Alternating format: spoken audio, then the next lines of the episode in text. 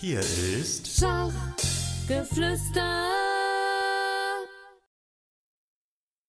Hallo liebe Schachfreunde, herzlich willkommen zur 145. Ausgabe von Schachgeflüster, der Schachpodcast. Ich bin euer Moderator Michael Busse und erstmal wünsche ich euch allen ein frohes, gesundes und friedliches neues Jahr 2023. Ja, wer die Info bisher verpasst hat, 2023 werde ich vermutlich etwas weniger Interviews und mehr Solo-Folgen dafür machen. Einfach weil die Interviews viel aufwendiger in der Vor- und Nachbereitung sind und ich auch manche aktuelle Sachen einfach ähm, mit Solo-Folgen besser abdecken kann. Und auch Hintergründe. Ähm, ja, die News der letzten Woche des Jahres, ähm, die Big News ist vermutlich, dass Vincent Keimer, unser 18-jähriger Shootingstar aus Mainz, Vize-Weltmeister geworden ist, und zwar im Schnellschach. Bei der WM in Kasachstan landete nur Magnus Carlsen vor ihm und Keimer hat sogar die Chance gehabt, auch Weltmeister zu werden. Ähm, aber in der Welt der Technik und der IT, da gab es vor ein paar Tagen eine noch viel bedeutendere Neuigkeit und viele Menschen prognostizieren auch, dass dies die Welt verändern wird. Es geht um ein Sprachassistenzprogramm namens ChatGBT. Was ist ChatGBT? Fragen wir es doch mal selbst. Wir gehen auf chat.openai.com, also das könnt ihr selber auch machen, chat.openai.com und registrieren uns dort und dann geben wir anschließend die Frage ein. Wer bist du? Als Antwort erscheint folgendes. Ich bin ein computergenerierter Assistent, der von OpenAI entwickelt wurde. Meine Aufgabe ist es, Menschen durch die Beantwortung von Fragen und das Bereitstellen von Informationen zu helfen. Ich bin in der Lage, auf eine Vielzahl von Themen zu antworten und habe Zugang zu einer enormen Menge an Wissen, das mir bei meiner Arbeit hilft. Ich bin jedoch keine echte Person und habe keine persönlichen Erfahrungen oder Meinungen. Ich bin lediglich ein Computerprogramm, das darauf ausgelegt ist, menschenähnlich zu kommunizieren. Wow, also die Formulierung beeindruckt schon mal. Man muss sich das ungefähr so vorstellen wie einen weiterentwickelten Chatbot oder so eine Art Super Alexa. Aber Vorsicht, es ist nur ein Sprachassistenzprogramm. Das heißt, was es an Inhalten ausspuckt, und das macht es, macht es aus meiner Sicht auch äh, nicht ganz ungefährlich, das ist nicht unbedingt die Wahrheit, sondern es geht hier erstmal nur ums Kommunizieren. Gleichzeitig kann man sich auch unendlich viele denkbare, sinnvolle Anwendungsbereiche vorstellen, zum Beispiel zur Erledigung von Dokumentationspflichten in der Medizin oder im Finanzbereich. Oder zum Beispiel kann ChatGBT brillant rechnen oder kann Computersoftware schreiben, kann sicherlich auch viele Texte schreiben. Ich lese euch gleich noch ein paar Schachtexte vor dazu. Er kann euch einen individuellen Ernährungsplan schreiben zum Beispiel oder einen Fitnesstrainingsplan und vieles mehr. Also wenn euch das alles interessiert, dann schaut es euch mal auf YouTube an. Da gibt es ein paar Tutorials dazu. Aber hier und heute geht es um die Frage, kann ChatGBT Schach? Und ähm, ja, übrigens, dazu habe ich ChatGBT äh, ein paar Fragen gestellt und ähm, das wollte ich noch sagen. Übrigens, wenn ihr ihm die gleichen Fragen stellt, dann werdet ihr andere Antworten bekommen, denn ChatGBT formuliert seine Antworten immer wieder anders. Die erste Frage lautet, was ist Schach? Antwort, Schach ist ein strategisches Brettspiel, bei dem zwei Spieler gegeneinander antreten. Die Spieler haben je 16 Figuren, darunter Könige, Damen, Türme, Springer, Läufer und Bauern, die sie auf einem Schachbrett bewegen. Das Ziel des Spiels ist es, den König des Gegners matt zu setzen. Das heißt, ihn in eine Position zu bringen, aus der er keine Züge mehr machen kann, ohne geschlagen zu werden. Ja, und dann geht's noch weiter. Also, das ist nicht Copy and Paste irgendwo, sondern ich weiß nicht, wie das Ding das hinkriegt, aber das schreibt es wirklich selbst. Ähm, dann habe ich mal gefragt, was hältst du von Schach? Die Antwort ist, als künstliche Intelligenz bin ich nicht in der Lage, persönliche Meinungen oder Vorlieben zu haben. Ich bin jedoch darauf programmiert, Informationen über Schach bereitzustellen und Fragen zum Thema zu beantworten. Okay, dann habe ich mal eine Frage gestellt.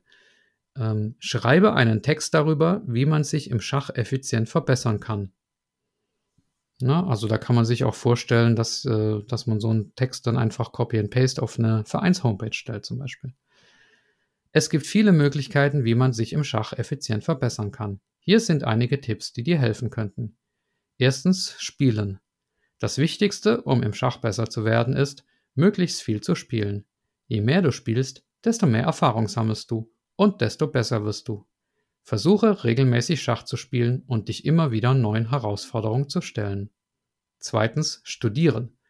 Es lohnt sich auch, Schachbücher und Artikel zu lesen und von erfahrenen Spielern zu lernen.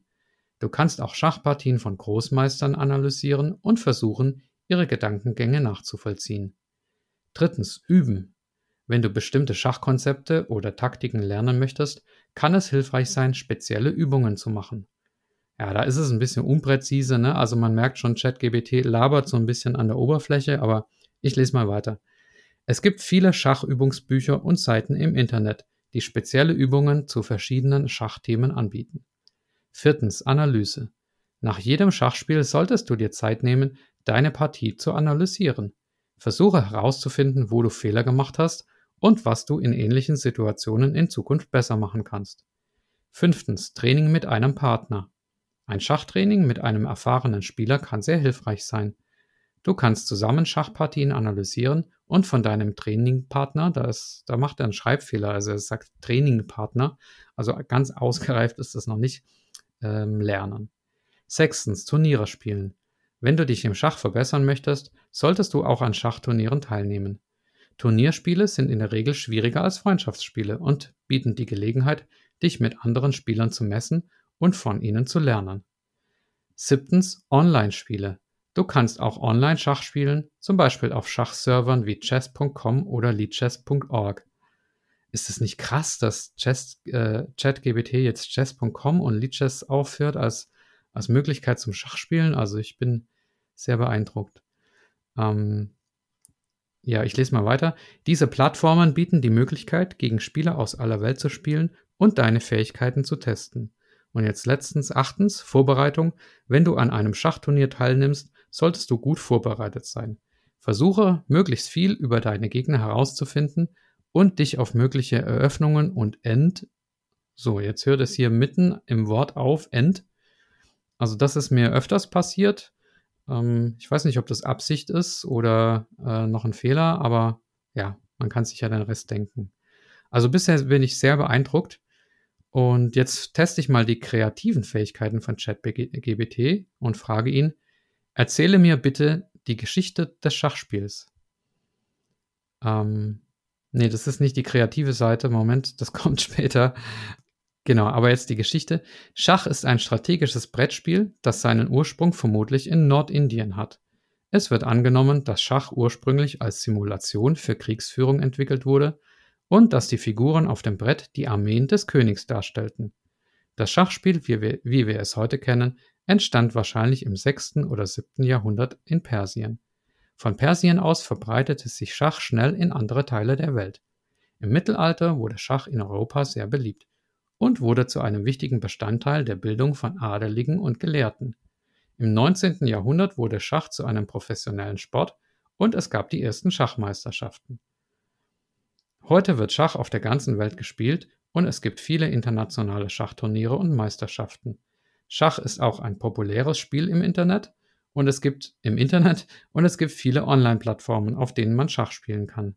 Das Schachspiel hat sich im Laufe der Jahrhunderte zu einem der beliebtesten und anspruchsvollsten Strategie- und Denkspiele der Welt entwickelt.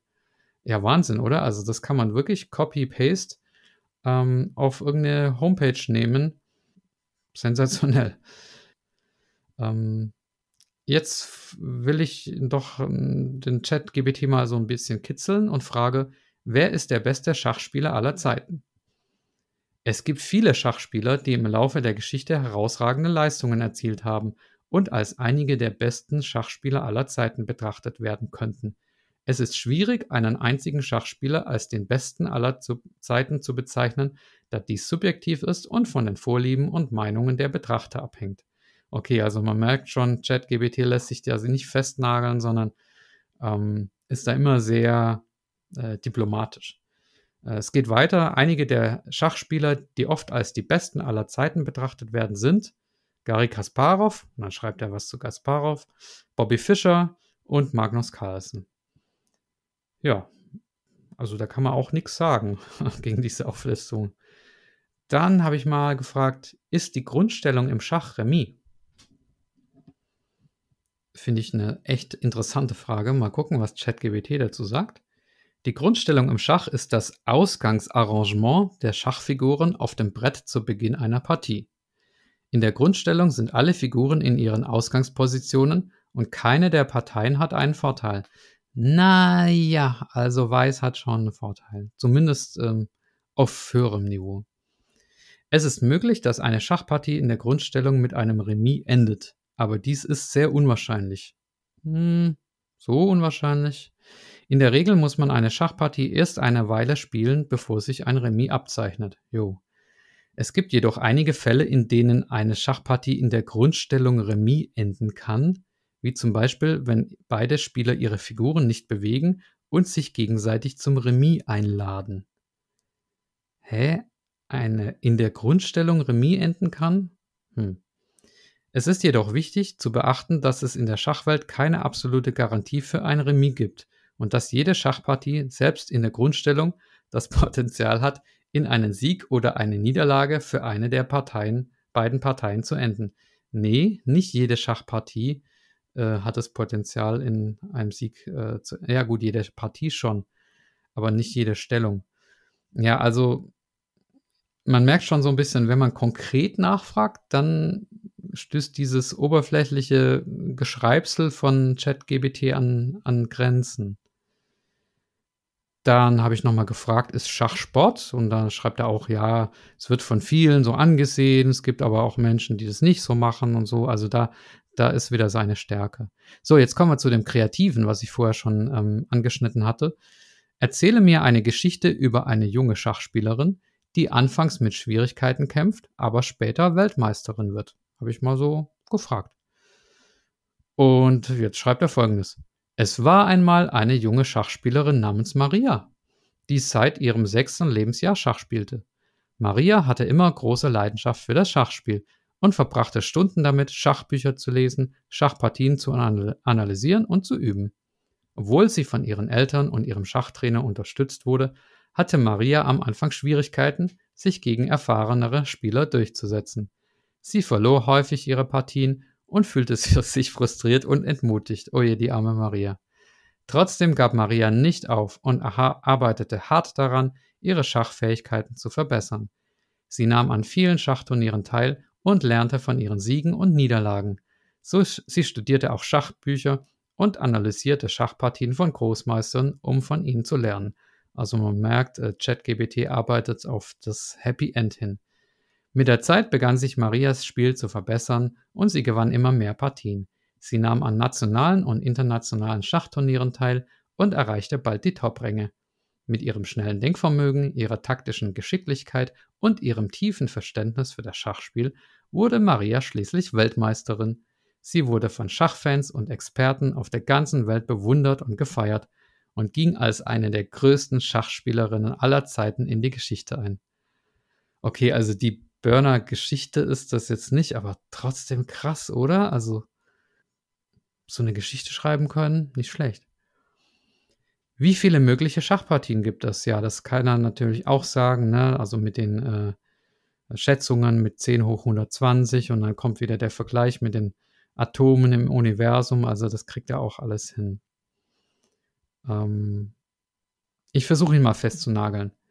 Welches ist die beste Eröffnung? Übrigens Schacheröffnung, das kann ich jetzt weglassen, weil ChatGPT jetzt weiß, dass es in dieser Konversation um Schach geht. Ähm, deswegen frage ich einfach, was ist die beste Eröffnung? Es gibt keine beste Schacheröffnung im Schach, da es viele verschiedene Eröffnungen gibt, äh, gibt, die alle ihre eigenen Stärken und Schwächen haben. Einige der beliebtesten und am häufigsten ge gespielten Schacheröffnungen sind die Damen-Gambit-Eröffnung, die Königsindische Verteidigung, die französische Verteidigung, und die italienische Eröffnung. Jede dieser Eröffnungen hat ihre eigenen spezifischen Ideen und Strategien, die es dem Schachspieler ermöglichen, Druck auf den Gegner auszuüben oder die Stellung zu verstärken. Okay, also das ist ähm, zwar auch wieder ähm, bla bla, aber äh, inhaltlich doch echt fundiert. Äh, nächste Frage. D4 oder E4?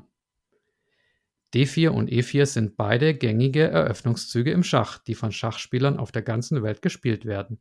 Beide Züge haben ihre eigenen Vor- und Nachteile und es gibt keine richtige oder falsche Entscheidung zwischen den beiden.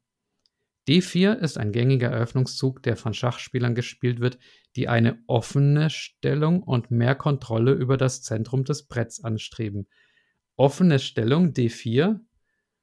D4 ist eine geschlossene Eröffnung. Also, hm. E4 ist ebenfalls ein gängiger Eröffnungszug, der von Schachspielern gespielt wird, die eine aggressivere Stellung und mehr Kontrolle über das Zentrum des Bretts anstreben. Ja, also mit der aggressiveren Stellung, das mag stimmen. Aber hier steht zweimal mehr Kontrolle über das Zentrum des Bretts. Ne? Also sowohl bei D4 als auch bei E4. Also ähm, das ist dann auch wieder, da merkt man, wenn's, wenn man genaue Unterscheidungen machen will, Fallunterscheidungen, das kriegt er noch nicht hin. Ähm, nächste Frage. Welches sind die besten Schachbücher? Es gibt viele gute Schachbücher, die für Spieler verschiedener Fähigkeitsstufen geeignet sind. Hier sind einige empfehlenswerte Schachbücher, die du vielleicht interessant finden könntest. Erstens My, System von Aaron Nimzowitsch. Dies ist ein Klassiker unter den Schachbüchern und eignet sich besonders für fortgeschrittene Spieler. Das Buch gibt einen umfassenden Überblick über taktische und strategische Konzepte und ist auch noch ist auch heute noch sehr relevant. Zweitens, die Kunst des Schachspiels von Johann Sebastian Bach. Dies What? Dies ist ein anderes Klassikerbuch, das besonders für Anfänger und fortgeschrittene Spieler geeignet ist. Das Buch befasst sich mit allen Aspekten des Schachspiels und enthält viele interessante Analysebeispiele. Johann Sebastian Bach, der Musiker, also das ist entweder ein riesen, riesen Fehler bei ChatGBT oder ich lebe hinter dem Mond, aber ich wüsste nicht, dass Bach ein Schachbuch geschrieben hat und schon gar nicht eines der besten aller Zeiten. Ähm, drittens Bobby Fischer Goes to War von David Edmonds und John Eidinoff. Dies ist eine spannende, ja, und dann hört es wieder mitten im Text auf. Also, das mit Bach, ähm, hm. Ich gehe übrigens, ich kann auf äh, Regenerate Response gehen, also nochmal die gleiche Frage nochmal beantworten. Da spuckt er dann einfach eine andere Antwort raus. Und da kommt jetzt bei mir wieder mein System. Und dann als zweites ein Buch von Ruben Fine und dann eins von Paul Morphy. Also diese beiden Bücher, die gibt es auch, wenngleich die Übersetzungen schlecht oder falsch sind. Aber ja, man muss ja beachten, dass ChatGBT eigentlich auf Englisch ist, also dass die Buchübersetzungen jetzt nicht im, im Wortschatz von ChatGBT drin sind, das ist jetzt auch nicht weiter verwunderlich. Aber das mit Bach, hm. Was jetzt kommt, das äh, nehme ich schon zum zweiten Mal auf, weil ich mich beim ersten Durchgang so kaputt gelacht habe, dass ich das nicht bringen konnte, glaube ich. Ähm, ich habe nämlich versucht, ChatGBT mal auf seinen Humor zu testen und habe ihn gefragt, erzähle mir bitte einen Schachwitz. Und dann kam folgende Antwort. Warum hat der Schachspieler den König nach dem Spiel auf dem Kopf getragen? Weil er gedroht hatte, den König zu schlagen, wenn er verliert. Hä? Okay. Ähm, Erzähle mir bitte einen neuen Schachwitz. Warum hat der Schachspieler den Turm auf den König gesetzt? Weil er gesagt hatte, dass er den König schlagen würde, wenn er nicht aufhört zu schlafen. Hä? Okay, ChatGBT, bitte noch einen Schachwitz, aber ohne dass jemand eine Figur auf eine andere Figur draufsetzt. Antwort: Warum hat der Schachspieler seinen König immer auf einem Einrad durch die Stadt gefahren, weil er wollte, dass sein König immer in der Mitte bleibt. okay, das ist schon lustig, aber nur weil es so unlustig ist. Ähm, ich habe mir überlegt, vielleicht sind das Sprachwitze, die nur so ähm, im Englischen funktionieren und es einfach schlecht übersetzt ist. Ähm, deswegen habe ich es mal auf Englisch probiert. Tell me a chess joke. Und dann kam Why did the chess player put the queen on the king? Also schon wieder so ein ähm, Draufsetzwitz. Because he said he would checkmate the king if he didn't stop snoring. okay, also äh, ChatGBT scheint es unheimlich witzig zu finden, wenn eine Figur auf die andere draufgestellt wird, unabhängig von der Sprache. Ähm, also Humor ist noch nicht so die Stärke von ChatGPT. Ähm, so, jetzt wird es mal wieder ein bisschen ernster. Ich äh, frage, und das war ja auch der Titel der Folge, kann ChatGPT Schach? Ich frage ChatGPT, kannst du Schach spielen? Ja, ich bin in der Lage, Schach zu spielen. Als künstliche Intelligenz habe ich Zugang zu umfassendem Wissen über Schachregeln und Strategien und kann daher in der Lage sein, Schachpartien zu spielen und zu analysieren. Allerdings bin ich ein Sprachmodell und habe keine Möglichkeit, tatsächlich Schach zu spielen oder auf einem Schachbrett zu ziehen. Meine Schachfähigkeiten beschränken sich darauf, Informationen bereitzustellen und auf Fragen zu antworten. Ich kann dir gerne mehr über Schach erzählen oder dir Tipps geben, wie du deine Schachfähigkeiten verbessern kannst. Dann habe ich geschrieben, einfach nur geschrieben, ja bitte. Und dann schreibt ChatGBT, gerne. Schach ist ein strategisches Brettspiel, bla bla bla. Das lese ich jetzt nicht vor, ne? aber man sieht schon, man kann sich da einfach, äh, man kann sich da richtig unterhalten. Nächste Frage. Wie spielt man am besten gegen das London-System? Das London-System ist eine Eröffnung im Schach, die von Weiß gespielt wird. Ähm, bla bla bla. Einige Möglichkeiten, wie Schwarz gegen das London-System spielen kann, sind erstens ein frühes C5 spielen. Schwarz kann versuchen, den D-Bauern von Weiß zu stellen und damit die Stellung zu verändern, indem er früh C5 spielt. Zweitens ein Königsindisch spielen. Schwarz kann auch ein Königsindisch spielen, um den D-Bauern von Weiß zu stellen und Druck auf das Zentrum auszuüben. Okay, also das Stellen, Stellen tut er mit C5 und mit D5. Hm, das ähm, verwendet er manchmal dieselben Redewendungen. Ne? Ein Grünfeld-Indisch spielen, drittens. Schwarz kann auch ein Grünfeld-Indisch spielen, um den D-Bauern von Weiß zu stellen, schon wieder, und die Initiative zu ergreifen. Also schachlich kann ich das jetzt nicht ganz beurteilen, ob, ob ähm, mit dem C5 und äh, Königsindisch und Grünfeldindisch. Ich denke, das könnte schon, also es klingt mir jetzt nicht grundverkehrt. Ähm, die Begründungen sind jetzt nicht immer die besten, ne? die, die äh, wiederholen sich dann, aber um jetzt so Inspiration für Erwiderung zu suchen, ist das vielleicht gar nicht so schlecht. Ähm, funktioniert noch mit London-System. Ich habe das gleiche aber mal mit erstens B4 getestet. Und wisst ihr, was da kommt? Erstens, B4 ist eine Öffnung im Schach, die von Weiß gespielt wird, ja, und die als Sarazenenverteidigung bekannt ist. Was? Sarazenenverteidigung? Also erstens ist es ein Weißzug und ist keine Verteidigung. Und Sarazenenverteidigung habe ich noch nie gehört dazu. Ähm, und dann bei Reaktionsmöglichkeiten sagt er auch, man soll ein symmetrisches Gambit spielen und also da, das ist Unfug, was da kommt. Okay, dann testen wir mal wirklich die Schachkünste und geben eine Stellung. Ähm, ChatGBT, wie setzt Weiß matt, wenn folgende Figuren auf dem Brett sind? Weißer König auf D6, schwarzer König auf D8 und weißer Turm auf A6. Also ganz einfach, die Könige sind in Opposition und Weiß muss jetzt einfach nur den Turm von A6 nach, A, nach A8 spielen und es ist matt. Was ist die Antwort von ChatGBT? Um Weiß mit den angegebenen Figuren auf dem Brett matt setzen zu können, muss Weiß den Turm auf A6 auf eine Linie mit dem schwarzen König auf D8 bringen. Stimmt. Während der weiße König auf D6 bleibt. Der Turm muss dann den schwarzen König schlagen und Weiß hat gewonnen. Genau.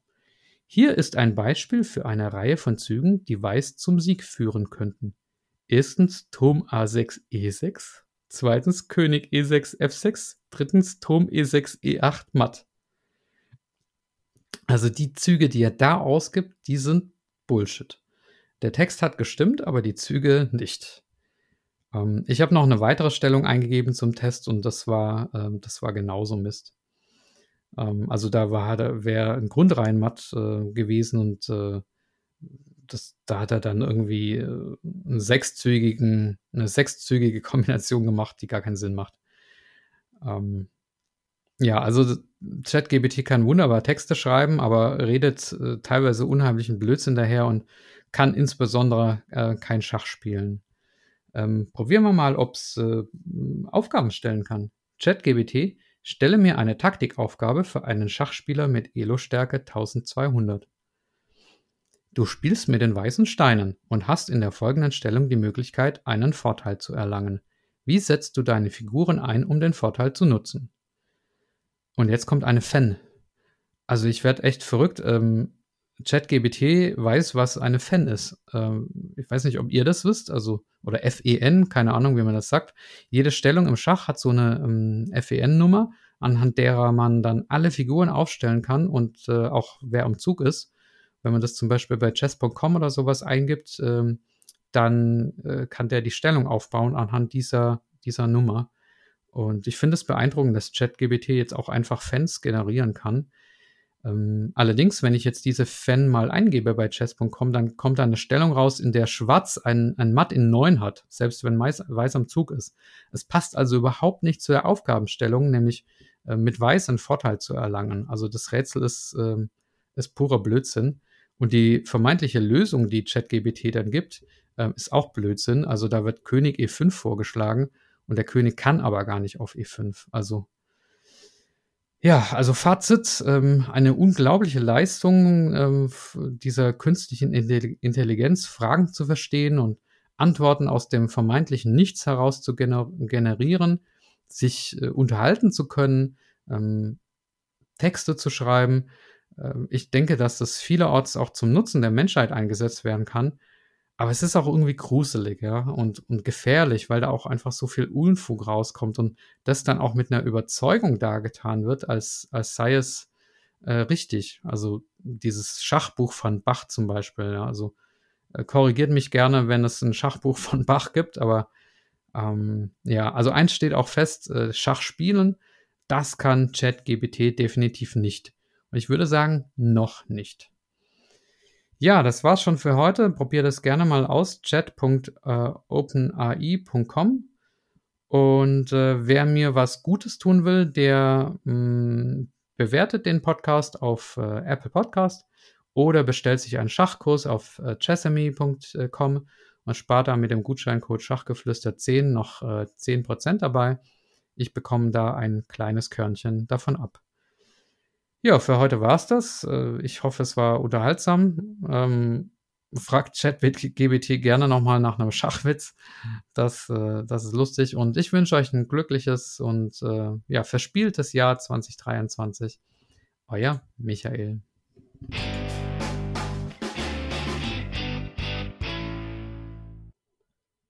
Ja, liebe Hörer, zum Schluss noch der Hinweis auf meinen neuen Schachkalender beziehungsweise auf euren Schachkalender, der, denn der Kalender ist dazu gedacht, dass alle ihn mitnutzen. Unter schachtermine.com könnt ihr eure Turniere, eure Trainingslager, eure was auch immer für schachliche Veranstaltungen anstehen, eintragen und dann erscheinen die auf dem Kalender. Und je mehr Leute den Kalender nutzen, desto mehr Sinn macht er auch. Ich versuche wirklich, dass er ein mehr oder weniger vollständiges Bild abgibt, aber ich kann es natürlich nicht alleine alles machen, sondern brauche eure Mithilfe. Und deswegen die Bitte, schaut einfach mal vorbei, schachtermine.com und tragt eure Veranstaltungen mit ein. Der Kalender ist übrigens kostenfrei und werbefrei. Abschließend wie immer der Dank an alle Personen, die mir auf paypal.me slash Schachgeflüster etwas gespendet haben oder YouTube-Kanalmitglied sind oder auf patreon.com slash Schachgeflüster eine regelmäßige monatliche Spende zukommen lassen oder Bargeld per Post zugeschickt haben. Ich weiß es wirklich sehr zu schätzen. Dies sind folgende Personen oder Einrichtungen: Andreas Wirox, Armin Züger, Benjamin Steinhilber, Dieter Riegler, Frank Rothmann, Friedhelm Küch, Güven Mannay vom interkulturellen Schachverein Satranj Club 2000, Hans aus Berlin, Dr. Joachim Meyer-Brix, Manuel Rüther, Marc Hofmann, Markus Schirmbeck, Oliver Bremer, der mysteriöse Peter, Peter Hug von DSSP Die Schulschachprofis, Peter Schach, die Internetseite schachtraining.de, Sven Ossenberg und Dim Bialuszewski. Ja, bleibt verspielt, euer Michael.